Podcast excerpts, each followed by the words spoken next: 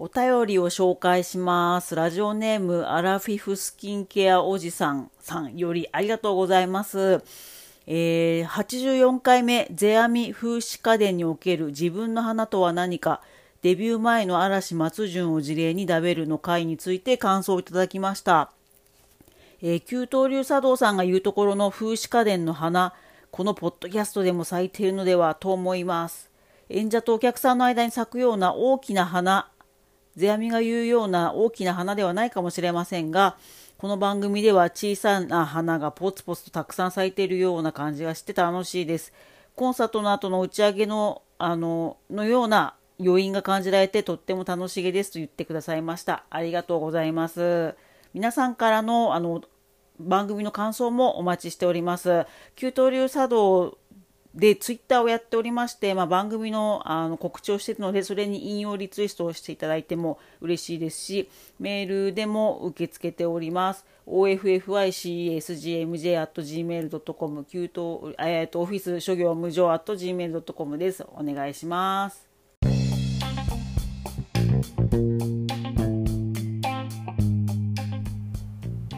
激わび。旧東流茶道の谷田阪急です。給湯流茶道はオフィスの給湯室で抹茶を立てるという茶道ユニットです。この番組では日本文化を何でもジャニーズに例えて分かりやすく紹介しようと思ってます。その名もハッシュタグわびさびジャニーさんです。能や歌舞伎は今や伝統芸能と言われていますが誕生した当時は最新のアイドルのステージだったという信念のもと日本文化をジャニオタ視点で再構築したいと思います。またジャニーズに詳しくない人が聞いてもあの面白くなるようにやりますのでぜひお付き合いください。古きと今から新しきを生み出す人の基地京都のシェアスペース古今園の提供でお送りします。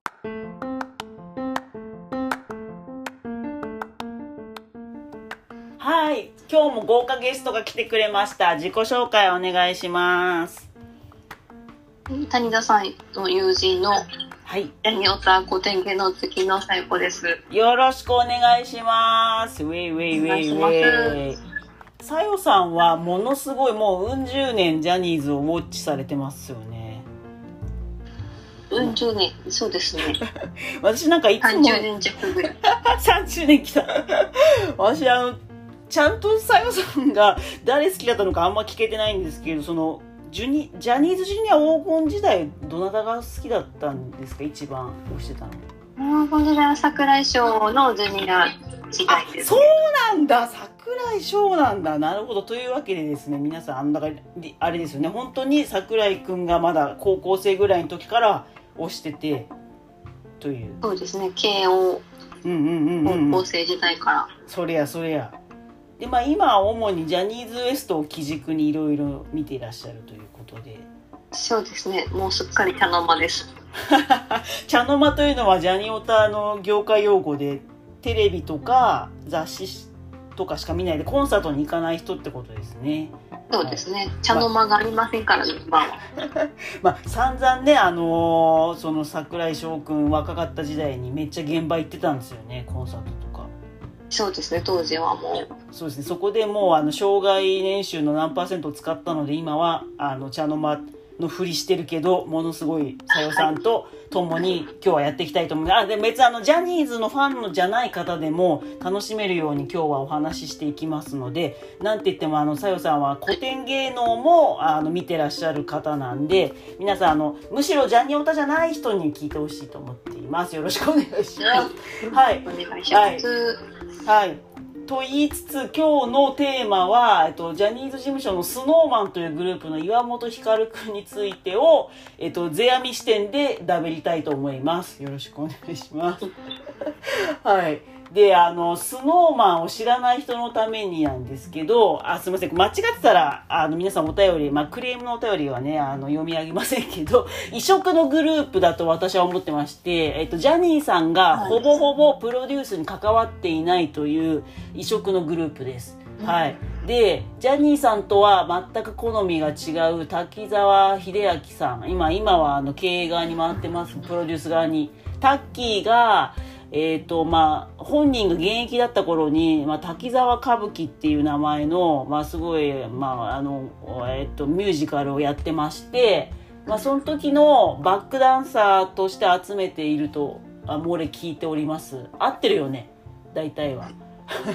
まあ、細かく間違、細かく間違ってるところは皆さんお便りいただければと思うんですけど、で、えっ、ー、とまあ、ざっくり。ざっくり言うと、アクロバットがすごい上手な子を当初集めていたということで、で、まあ、あの、アクロバット、運動神経を前提に考えているので、まあお、お顔はね、結構いろんなバラエティ飛んだお顔の方がいるんですけど、まあ、タッキーが、どうしてもやっぱ自分のバックダンサーをデビューさせたいっていう風になって、まあ、これ、あの、旧東流茶道の独自の解釈なんで違うかもなんですけど、憶測で、まあ、もう死ぬ直前、もう意識不明になったジャニーさんの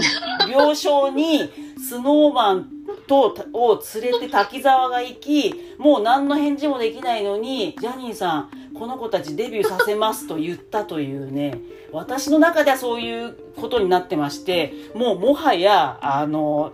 応仁の乱をはじめ、ひどい京都がもう燃えて、焦土と化したような、あの、将軍次誰に住んだもんだ。そういうもんだと思いますそうそうそうそう、さよさんさすが。もう私勝者の歴史ですそうそうそうそうそうそう。そういう感じでスノーマンというのはもう私の中で室町時代の応仁の乱の末に将軍になってあの京都町を燃やしたみたいな勢いでデビューをした人たちだと私は思ってます。はいで、まあね、負けてる方の子孫からしたら、そんなんじゃねえって。あ、そうそうそうそうそうそう。そうそう。そんなもんは知りません。そうそうそうそう。だから私とかは何ですかね、あの、ジャニーさん派なので、あの、ジャニーさんがプロデュースしてない、まあ、ちょっとね、スノーマンのファンの方から、なんか、脅しのファックスとか来るとやばい。まあ別に自宅にファックスないからこうだけど、まあ、そうそう。死ねってね、死ねっていうファックスが何メートルも来るとかの世界観かもなんですけど、まああの、まあジャニーさんはなので興味がなかったと、まあ当たり前ですよ。自分がプロデュースしてるグループじゃなかったので、もう正直もう、あの、最後死ぬ間際は、まあ今私が推してるようなハイハイジェッツや美少年っていうグループに夢中で、全然そのスノーマンがみんな荒さに差し掛かるのも無視し、無視というか、もう気にしてなかったんだけど、そこをタッキーが、まあジャニーさんが意識不明のところをいいことにですね、まあいろいろ諸説ありますし、私事務所の人じゃないので、もっといろんな事情あったと思うんですけど、それでデビューしたスノーマンさんでございます。はい。で、まあ、という、まあ、若干ディスってたんですけど、こっから話を切り替えます。世阿弥と岩本光くんってことです。で、えー、っと、えー、っと、岩本光くん。岩本光くんはですね、あの、岩本はまあ普通の、いあの、岩日本って書くんですけど、アマテラス大神の照らすという字で光と読むという、そこがちょっとエモいんですけど、もしかしてお父さんお母さんがアマテラス大神系好きなのかな？知らんけど、っていう光くんは通称ひーくんとね、呼ばれてまして、確か背が180センチぐらいあるのかな？で、まあ、ちょっとお顔もですね、なんか、もやい像的というか、あの、いわゆるみんなが想像するジャニーズ系、なにわ男子とかとはちょっと違う世界観の、まあ、あの、男らしい、そうですね、お顔で、180センチぐらいあって、まあ、筋肉ムキムキという感じで、まあ、ジャニーさんは好まないけど、滝沢に見、見、あの、見初められたひーくんなんですけど、振り付けをね、結構やれるっていう、まあ、アクロバットと筋肉もすごいんだけど、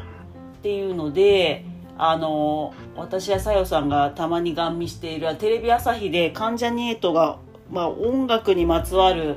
番組ずっと「カンジャム」っていうのをやってるんですけど先日ねジャニーズの振り付け特集っていう回があってひーくん本人が出ました、はい、これはすごい。なんか、はい、今までもジャニーズ特集とあったけどそのやああとまあやらくんか。やらくんね。やらくんはさよさんの領域だと思います。みんなやらくんを元してください。あの、桜井翔くんとかと同期で、まあ CD デビューはしなかったんですけど、やらくんって子は、うん、本当ダンスが好きで、今もジャニーズであの現役でやってるし、まあ、振り付けも結構するっていうそのひーくんとその大御所のやらくんが来たという回の話を今日はしたいと思っています。はい。でおもろかったんですけどなんか普通に今ね j p o p とか、まあ、アメリカのいろんなあのミュージックビデオとかの振り付けとかはあの、はい、まあ素人が想像するに、まあ、オーソドックスな振り付けの仕方はやっぱ鏡の前であの音楽かけながらその、ね、本人がダンスをしながら振り振りをつけていくっていうのしかイメージないじゃないですか。基本は。はい、なのにひーくんはでやらくんもそういうやり方でやると言ってたんですけどひーくんが衝撃でですね。いやあの、まずは踊らないと、まあ、曲を聴きながら頭の中で、まあ、自分が客席側にいて、スノーマン、ね、そうスノーマンって人数多いんですよね。10人ぐらいだっけ？もう知らない人数も知らないんだけど。9人 ,9 人ごめんなさい間違えてまたこれあの脅しのファックスが来そうです。9人。増えて9人です、ね、あそう増えたんですよね。デビューする時にちょっといろいろ入れてそう9人でがのがどういうふうにその踊ってるのを客席から見えるかっていうのを想像しながらダンスを作っていくんだっていうのを聞いて泣いたよねさよさんねこれね。なんで泣いてゼアミー。ゼアったゼアってるぜってことになってこれがまあ、あの風刺家電ってその世阿弥がパパの教えを書いたマニュアル本に載っている利権のあ、まあ、あ風刺家電じゃないか利権の権利権。利権の権家業とかだっけな。まあちょっとそうですね。すみませんまたあの今度ゼアミファンからもファックス脅しが来そうですけどななんかのゼアミのなんかの著作に利権の権っていう家電書？家電書の方か。風刺家電だよねでもね多分ね。ちょっと風刺家電じゃなかったらごめんなさい。離れてみるを見る。そうそう離れてみるっていう利権の権っていうのが教えであってその没入するなと自分がそのね舞台で踊あ歌い踊り演技するの没入せずに自分のその目線を離してその客席から自分を見つめてどういうふうに振る舞ったら客がももう盛り上がれるかをそれこそ花が咲くかを考えてやれっていう教えですよね。でで妄想だけどひーくん多分風刺家電読んでないのに世阿弥の教えと同じことができてるってこれ泣けるじゃん。やばくない？っていうね話なんですけど。読んでたらねもうファンクラブもう100口ぐらい入りますよ 急に発言が来た。そうそう。いやでもよ読んでないとは言い切れないからやっぱ滝沢さんは自分がその滝沢歌舞伎まあ本当の歌舞伎とは全然関係ないミュージカルなんだけどやる時に結構それなりに日本文化のことは一生懸命学んだのでもしかしたら滝沢が「おい岩本は風刺家電読め」って渡してる可能性。でもでもさそしたら言うよね滝沢君に風刺家電をもらってみたいな。多分私の一番の妄想はもらってない。風刺家電なんか読んでないけどいつでも目の前のコンサートとか舞台のお客さんを喜ばせなきゃいけないってことを必死で考えてるひーくんが世阿弥と同じ境地に立ったっていうことを私は強調したい、かっこよくねこれ。その自分がいいと思います 無理やりねさよさんからあの承認欲求をぶつけてしまったんですけど。うちわだけでね。そうそうそうそう。だからそのなんつうの本気で観客のことを考える、うん、観客が喜ぶことを考えると、うん、600年前に世阿弥が言っていたことと、うん、ジャニーズのタレントが、あの、同じ話をしてくるっていうのがものすごく感動してまして、はい。でもエッセンスはね、一緒でないといけないですよね、きっとね。そうそうそうそうそう。でちょっとあのまあ、もしかしたらあのちょっと今新しく記事を書こうと思ってあの準備中なんですけどあのについての、はい、まあ、私は全然 paypay なんですけど、まあ、詳しい方に聞こうと思ってるんですけど、まあ、あの私たちが今見ている能はその世阿弥がいた頃と今全然違ってる説があるらしいんですよね。まあ、詳しいことはその記事でちゃんとお伝えできたらと思うんですけど、で、おそらく世阿弥の頃の能はマジでジャニーズのコンサートみたいだったという仮説を私は思っております今妄想ですけどはい。だからもう観客もキャーみたいな感じで、ダンスウェイみたいな。うんなんかテンポも速そのかっ頃の客層って女そうそうそう。いや、まあ男もいたと思うんですけど、男女問わずいいたっぽい。ああ、そこ聞いてくるわ。その研究者さんにもし話が聞けたら そうだ、その観点なかった。女多めだったのか、聞いてみますね。まあでもどっちに、そうですね。でもなんかわかんない。あの、この前、あの、見に行ったアニメ、い犬王だとお男の観客もいっぱいいたので、えー確かにな。今だと、対象がね、確かにさよさん鋭いわ。今だと、まあ、乃木坂とかジャニーズとか結構そのホモソーシャル、まあとかっこつけて言っちゃったけど、うん、男のアイドルには基本まあ、まあ、もちろん、まあもちろんね LGBTQ の方とか、まあ、普通のヘテロの方で同性のアイドルも見に行くことはあるけど、置いといて、まあ一旦細かいところは置いとくと、そうだね女の客がキャーって言ってるとこに男のアイドルとか分かれてるけど、そこは確かになまあそのまあだからちょっとノリが違うのかちょっとそこ聞くわめっちゃ聞いてくるでもし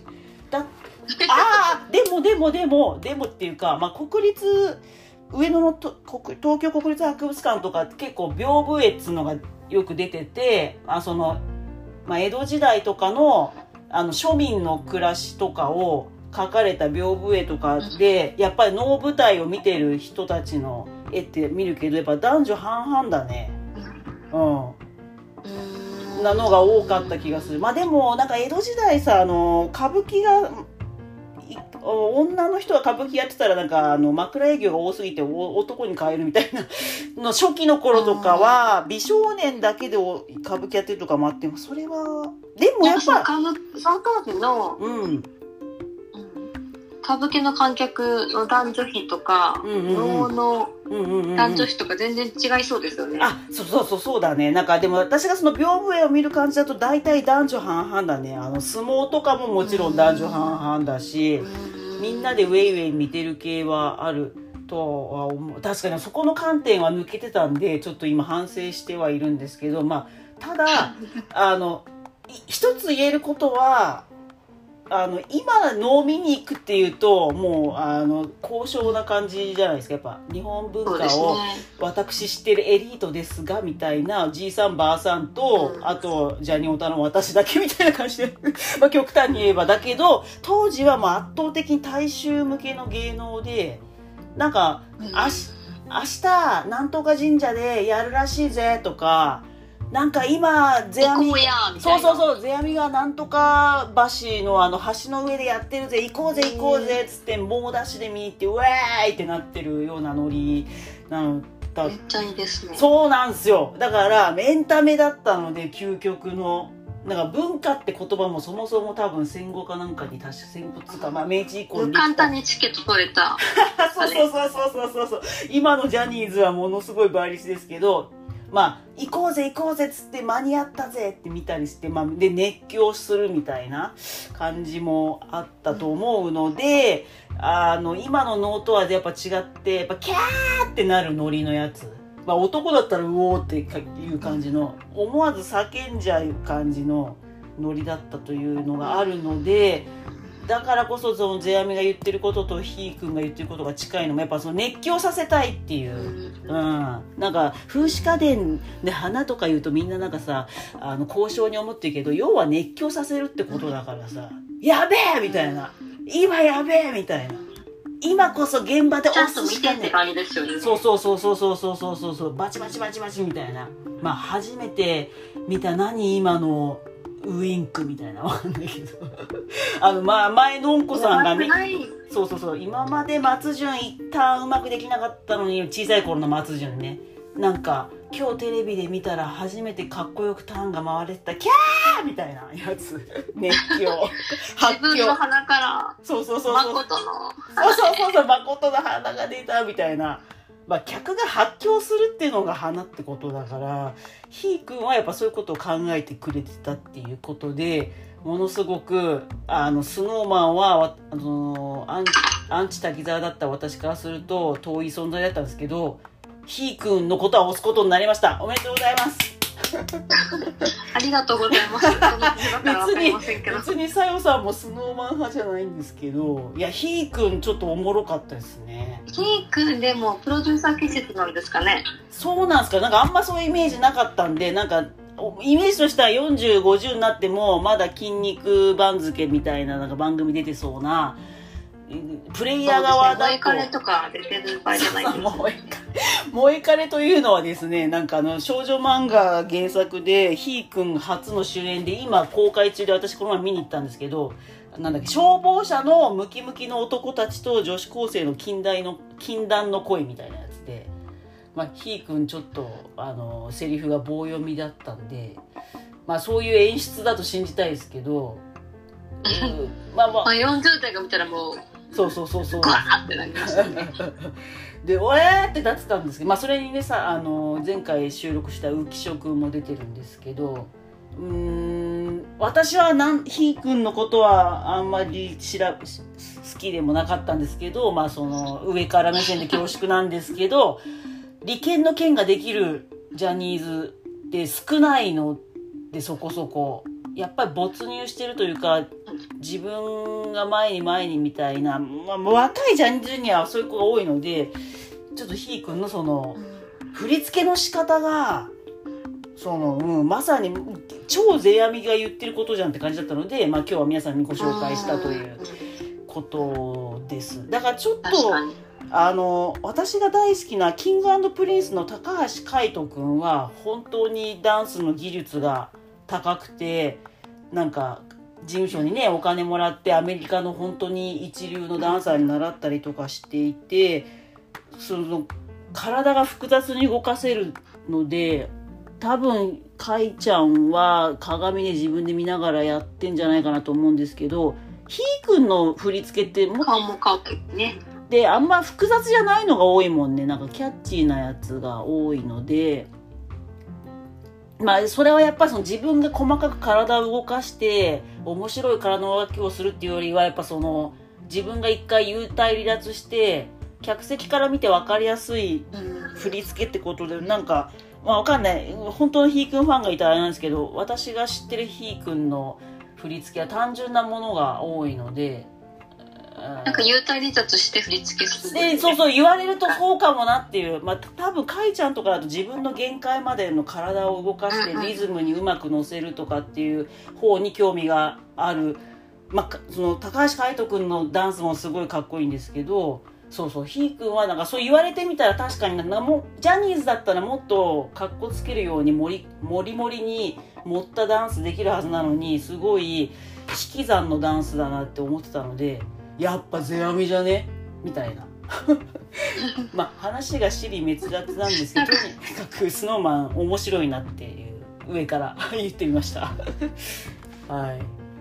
い。なのであのーこれからも皆さん岩本ひかるさんをよろしくお願いします。雑な締め 雑な締めに。ね雑な締めになってる。ざっくり。きました。はいという感じで今日はこの辺にしたいなと思ってるんですけどさゆさんなんかあのこれだけは伝えたいみたいなお知らせありますか？特にない。わ、なんかこんなところに呼んでいただいて。やとんでもないです。何をおっしゃいますか？まああれですね「ラビット!」TBS 明ラビット日金曜日なんで、あの、うんうん。重岡くんのドラマ。ああそうだなんだっけ雪女と私が情緒不安定になるので、皆さんぜひ見てください。そういや、私が言うことじゃないですいや。いやいやいやいやそれ押しましょうジャニーズ WEST はああの、ホルのモンバランスがおかしくなります。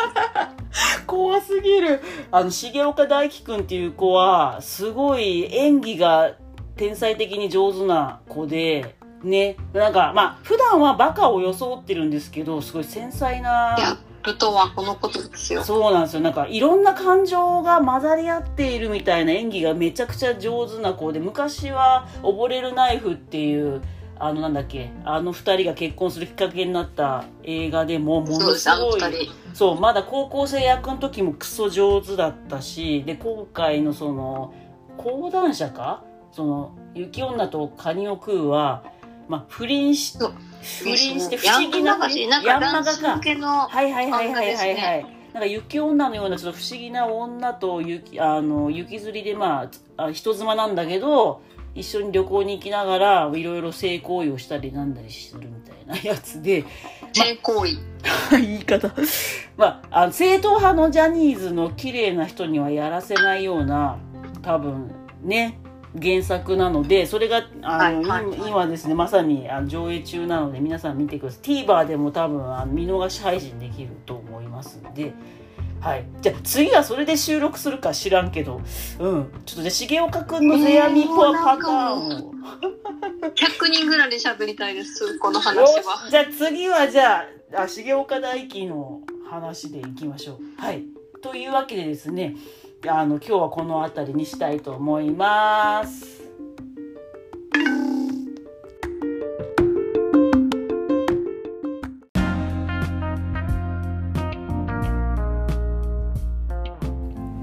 給湯流茶道では皆様からの寄付をお待ちしてます。本当缶コーヒーぐらいのお値段でもめちゃくちゃ嬉しいですので、ぜひお願いします。